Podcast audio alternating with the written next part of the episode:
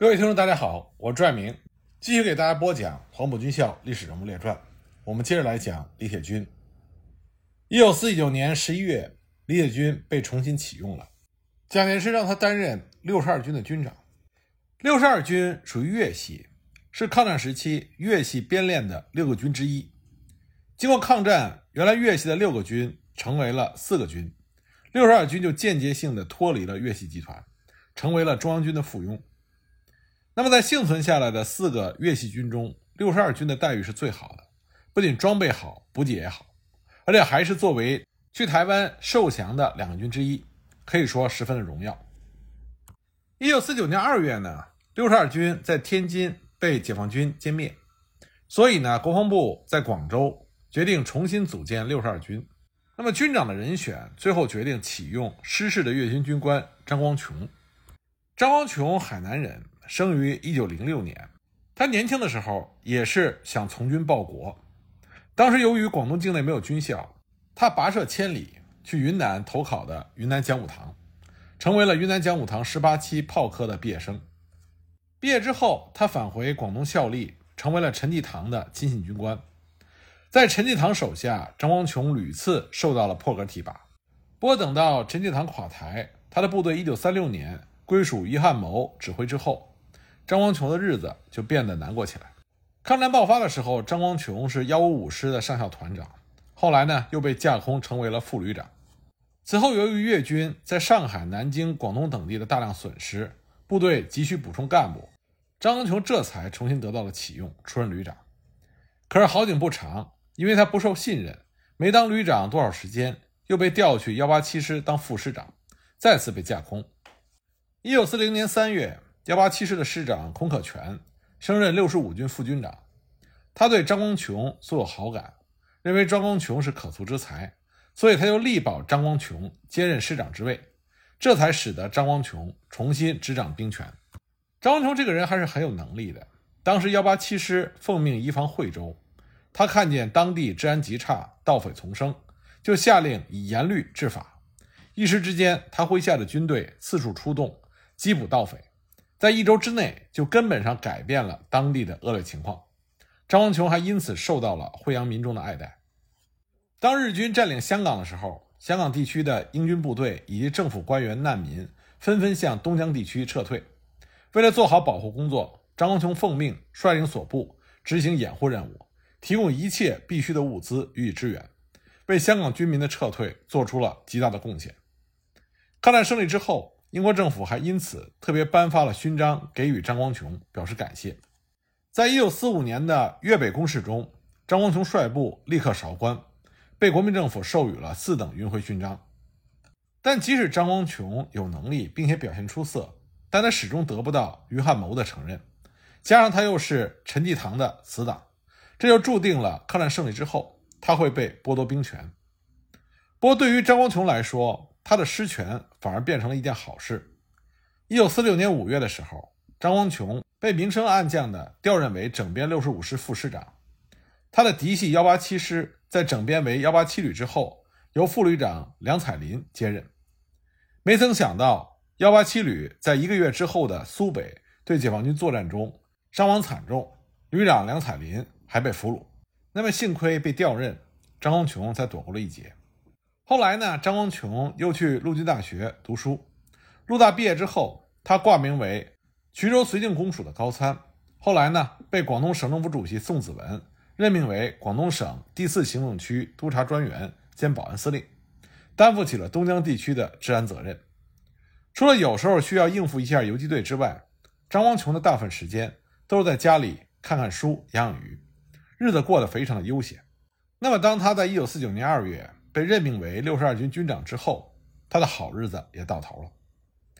担任六十二军军长，主要是因为张光琼他本人是广东人，方便带广东兵，再加上他不被于汉谋信任，所以国防部不用担心张光琼会被于汉谋拉拢。但是张光琼对这个任命是一百个不愿意。但是呢，当时他嫡系的手下幺八七师的旧部，因为政府裁军的原因，大部分流离失所。因此呢，张光琼体恤部署，他就接下了军长的任命，把他那些老干部们全部安插在六十二军军部，解决他们的吃喝问题。一九四九年五月，解放军强渡长江，占领了首都南京。对国民党政权已经没有丝毫感情的张光琼，他就和广东地区的地下党取得了联络，准备在解放军攻入广东之后率部起义。一九四九年八月呢，解放军粤桂边纵队的情报参谋赵世尧以经商作为掩护，就到了六十二军进行游说。很快呢，他就说动了六十二军很多的团长、营长和连长，对起义动了心。但是这些活动呢，也引起了保密局的注意，这就让张光琼感觉到了危险。所以张光琼就找了一个借口，举家迁居香港。他这一走，六十二军的军务就没有了主事人。国防部虽然任命了副军长张一中主持军务，但仍然要求张光琼赶快回来主持局面。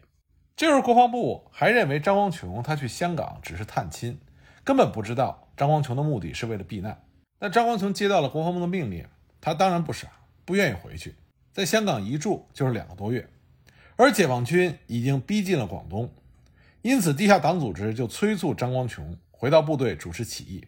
可是张光琼害怕一回部队就遭毒手，所以坚决反对回部队。但是他答应写信让部队起义。可是没了主心骨的六十二军对于起义一事并不统一意见，这就注定了六十二军在湛江的起义成不了气候。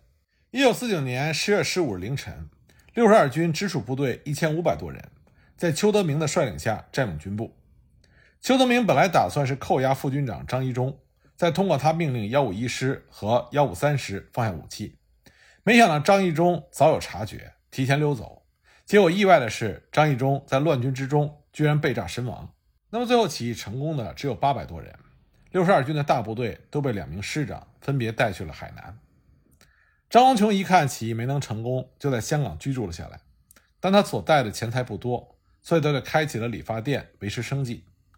虽然他在粤军旧部的动员下，在一九五零年二月二十八日发出了起义通电，但是对于起义失败并且镇压过解放军游击队的张光琼来说，返回内地已经不可能了。而国民党那边又很有可能会派遣特务暗杀他，所以张光琼最后决定把香港的房子卖了，举家迁居到乌拉圭，在那里经营起了农场。一九七五年，他在巴西去世。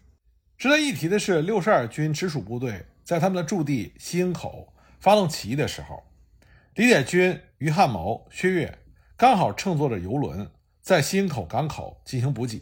幸亏起义没有成功，否则的话，这几位国军大员。就很有可能成为解放军的阶下囚。不过，在军直属部队起义之后，张光琼还写信让在罗茂勋幺五幺师担任团长的他的两个侄子张立海、张太玉也起义。不过呢，张立海坚决起义，可是张太玉犹豫不决。而这个时候，国军已经早有准备，因此呢，罗茂勋迅速派兵镇压张太玉、张定海两个人，被押送到海南军法处决。在湛江事件发生之后，六十二军就被调往海南驻防。那么薛岳身为海南防卫总部的总司令，就想给六十二军选任一位能力比较强的军长。那么在和于汉谋商议之后，他们决定邀请李铁军。就这样，李铁军到任六十二军军长。那么因为李铁军他的资历，光是担任一个军长职务有些不妥，所以呢，他还兼任了海南防卫总部的副总司令。兼第二路司令的职务。海南的国军分为三路，第一路司令李玉堂，第二路司令李铁军，第三路司令是粤军名将欧震。李铁军上任之后，因为兵力有限，只能采取选择要点防御。据李铁军的回忆，他所率领的第二路军分布在一百公里的海防线上，排来营团长想要集合起来见一面，都十分的不容易，更谈不上进行整训。但即使是这样，李铁军也极大提高了六十二军国军官兵的战斗意志。六十二军是在海南作战中和解放军打得最为激烈的国军部队。李铁军根据当时海南的具体情况，曾经亲自面见薛岳，提出了他的建议。首先呢，目前海南兵分多路，说是番号有十五个师，但实际的实力不足五万兵力，由海口至榆林港，处处设防，兵分多处。这是兵家大忌，因此李铁军建议，除了第二路海口正面和第三路临高方面，因为和大陆的雷州半岛隔海相望，距离比较近，需要配置重兵，那么其他地方酌情留少数的军队警戒即可。应该集中大部分的兵力，形成机动兵团，这样在解放军登陆的时候迅速出击，形成局部的优势，这才有可能保住海南。另外呢，李铁军还建议，当广西白崇禧、四川的胡宗南都撤返台湾之后，海南岛实际上已经失去了利用的价值，而海南岛也没有保护自身的力量。因此呢，在解放军还没有渡海登陆之前，海南各港口应该准备好。能够在一昼夜之间安全登船、安全驶访台湾，这对于集中力量守卫台湾是非常有利的。李铁军的这两个建议都是非常有见地的，但很可惜，当时海南防卫司令部人心惶惶，最终呢，李铁军的建议并没有被采纳。那么，李铁军在海南岛所经历的和中国人民解放军第一次激战，就是白沙门战斗。白沙门战斗是海南岛战役中。非常惨烈的一次作战，因为在这次作战中，解放军遭遇到了比较大的损失，因此呢，关于这场战斗知道的人并不多。白沙门岛位于海南岛的心脏海口市的东北郊，距离市区约五里。白沙门岛原来是一片退潮之后与陆地相连的沙洲，面积不到一平方公里，那现在呢，已经和海口市连成了一片，完全看不出原来的模样。一九五零年解放海南岛之前，白沙门岛的北面是大海，东面是海南岛最大的河流南渡江的出海口河网地带，南面隔着一道不到百米的海岔子，就是国军海南军政首脑机关所在地海口市，西面呢是国军舰队停泊的秀英港。白沙门岛面积不足一平方公里，岛上没有突出的地形地貌，也没有树木丛林，也没有居民。到处呢都是茫茫的白沙滩，有些地方生长着一簇簇矮小的野草。从军事上来说，这是一块绝地，在此登陆前进后退都十分的困难。国军把这里作为监视海面的前哨阵地，驻有一个排的兵力。一九五零年三月三十一日二十二时三十分，解放军四十三军幺二七师一个加强团，一共是三千七百三十三人，分乘着八十八条木帆船。以左、中、右三路纵队，在师长王东宝的率领下，向着海峡的彼岸驶去。船过琼州海峡中线之后，就和国军的一艘巡逻舰和两艘炮艇遭遇。为了掩护主力部队继续航行，有三艘船就冒着国军军舰的炮火，勇敢地逼了上去。在逼近国军军舰两百米的时候，一起开火，火箭炮和六零炮连连命中目标，机关枪和冲锋枪也打的是火光四射。接着，连手榴弹也扔了上去。这艘国军的军舰一看形势不妙，就逃走了。两艘炮艇也急忙掉头远遁。这就是解放军军史上所说的“渡海兵团创造了世界海军史上用木船打败军舰的奇迹”。一九五零年三月三十一日晚，就在四十三军幺二七师创造木船打兵舰奇迹的同时，这个师三七九团三营的八连和九连。却在和国军的兵舰作战的纠缠中，航向偏右，离开了主力，结果就误登了海口市的白沙门岛。所以说，登陆白沙门岛，这并不是解放军原定的作战计划。后来，李铁军在他的回忆文章中说，解放军是想用中央突破战法，在海口白沙门心脏地带进行登陆，这完全是李铁军主观上的错误判断。解放军在白沙门岛登陆。但他刚开始并不知道登上了一个孤岛，登陆上去之后，很快的就消灭了国民党在岛上驻扎的一个排。后来一了解才知道这是一个孤岛，并且离海口很近，但是陆路过不去。东面和南面方向是河流和海岔子，西面和北面都是大海。当时登上白沙门岛的解放军部队，主要是幺二七师三七九团三营的八连和九连，另外还有营机枪连配属到各船的。机枪手，再加上三八幺团警卫连的船，再有就是三营营部的两条船，总兵力呢，估计是接近两个连的兵力。登岛部队中职务最高的是三七九团的组织股长秦道生，另外就是营副教导员葛以元，还有就是副营长王金昌。国军在得知解放军在白沙门岛登陆的消息之后，大为震惊，他们误以为解放军有截断。琼山到文昌公路、海口到榆林公路的打算，打算直接攻打海口市。因此，海口的国军陷入到一片惊慌和混乱之中。薛岳紧急命令驻灵山的机动部队暂编十三师的三十七团前来增援。海口警备司令部也集中了海口市的警察和宪兵，准备投入战斗。薛岳本人也紧急撤往了文昌。岛上的解放军在判明了白沙门岛的情况之后，干部们也觉得形势严峻，就立刻开始研究如何离开这个孤零零的小岛。这个时候，国军已经在部署兵力，准备对白沙门岛进行攻击。秦道生、王金昌、葛引元三个人围绕着小岛查看了一遍地形，组成了临时指挥所，划分了作战区域，命令部队进入阵地，准备迎击国军的进攻。同时呢，也向战士们讲明了危险的处境，要求大家坚守该岛，等到天黑之后再进行突围。国军如临大敌，对白沙门岛就实行了立体围攻。他们调来了三个团的步兵，从东南西三面包围了小岛，进行炮击。同时，海面之上又开来了十支军舰，截断解放军的退路。空中呢，四五架飞机轮番的轰炸和扫射，炮弹和炸弹像雨点一样落在了这个小岛上。岛上的解放军根本没有工事可以依托，也没有地形地貌可以进行利用，只能从这个弹坑跳到另外一个弹坑，当做掩体，躲避国军的炮弹和炸弹。没有弹药补充，就从打倒在阵地前的国军的身上搜集。一天之内，他们连续打退了国军的几十次冲锋，有几次甚至是靠着拼刺刀才打退了国军。解放军伤亡过半。下午四时，国军在飞机、兵舰和炮火的掩护下，集中力量向解放军阵地进行突击，结果就突破了阵地的一角，登上了白沙门岛。解放军由身负重伤的九连连长田长寿率领。和国军展开了白刃格斗，拼死打退了国军，夺回了被占领的阵地。经过一天的激烈战斗，夜色降临。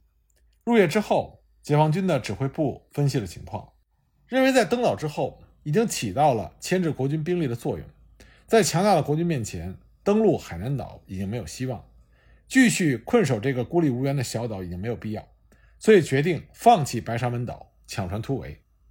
当时呢，突围计划是分成三部分。第一部分人由八连连长冯开珠带了大概二十多个人，抢了一条船，登船走了，成功的回到了海北。这是抢到的第一条船。第二部分人呢，是副教导员葛引元，也抢到了一只船，但是这条船到了海里没走多远，就被国军的军舰打沉了。葛引元振臂高呼“共产党万岁”，沉入大海，壮烈牺牲。九连指导员何昌文落水之后，抱着一块船板在海上漂浮。冰舰上的国军几次用带铁钩的长杆子勾他，都被他推开。后来他被海水呛晕之后被俘。那么第三部分突围的有秦道生股长、负伤的王金昌副营长，还有训练排的排长曹金成。最开始呢，他们抢不到船，后来他们发现南渡江那里有一艘被抛弃的船，但是这个船是国军的机械化船，包括固定那个船的锚都是机械的，估计是发生了机械故障。被国军丢弃在那里，那他们这些人上了那艘船，却发现根本不知道如何发动。后来秦道生就跟其他人说：“你们先下去，我再看看。”结果当战士们下船之后，秦道生在船上拉响了手榴弹自尽了，因为他看到突围没有希望，不想当俘虏，所以就自杀了。秦道生牺牲之后，这一路突围的就只剩下十一个人了。在拂晓前四点钟左右，他们非常幸运的。找到了一艘小船，那么船上没有橹也没有桨，他们就用手划水，向海南岛偷偷的划去。这会儿海水正在退潮，风又很大，结果呢，小船被刮到了五六百米以外一个比白沙门岛还要小得多的小岛上。这时候天马上就要亮了，他们在这个小岛弃舟登陆，可是要设法隐蔽起来，否则被国军发现就麻烦了。他们就在沙滩上。每个人用手给自己挖了一个长形的沙坑，躺在里面，上面用沙子把自己盖上，算是一种伪装。然后一动不动，只露一个脸在外面，以便呼吸和观察敌情。每个人手里摸着一颗手榴弹，如果国军上来，就拉弦和他们同归于尽。就这样，他们保持着同样一个姿势，躺在沙坑里，忍受着饥渴和炎日的暴晒，整整待了一天。涨潮的时候，海水漫上他们的身体，他们也不能动，只能听任海水的浸泡，熬到晚上，他们才敢重新行动。他们把绑腿都接在一起，派稍懂水性的排长曹金城悄悄游过了海岔子，然后再把其余的人用绑腿一个一个的拉过去，踩着稀泥，偷偷的爬上了海南岛。之间呢，和零星的敌人交过几次火，最后他们躲在了一所小学校里，遇见了琼崖地下党的同志，被送到山里治伤。海口解放之后才归队。除了这十一名侥幸脱险的解放军官兵以外，九连连长田昌寿被国军俘虏，威武不屈，最后在海口英勇就义。三营营部副指导员丁喜静和九连指导员何昌文负伤之后被俘，在狱中呢被叛徒出卖，两个人大义凛然，宁死不屈，最终在海口被解放之前被押赴刑场，慷慨就义。海南解放之后，关于白沙门岛的战斗，组织上对于这次失利追究了作战的责任，因此呢，突围出来幸存下的干部都受到了严格的审查。而在幸存者中，职务最高的就是王金昌副营长，所以呢，他被叫到武汉实施审查，后来才回到部队，被开除了党籍和军籍，给予了严厉的处分。但实际上，王金昌登岛之前就已经身负重伤。他之所以能够突围，还是营部的几位战士拼死救护的结果，所以在战后追究他的责任是不公平的。王金昌后来也一直积极的申诉，最终得到了平反。白沙门战斗是一次突发的状况，而解放军的登岛官兵在处于绝对劣势的情况下，和国军进行了极为惨烈的一仗，大部分壮烈牺牲。在身处绝地、敌强我弱的情况下。这些登岛的解放军官兵已经把大无畏的精神发挥到了极致。作为英勇战斗直到生命最后一刻的军人，他们的英勇事迹应该成为解放海南岛作战中被人牢记的一幕。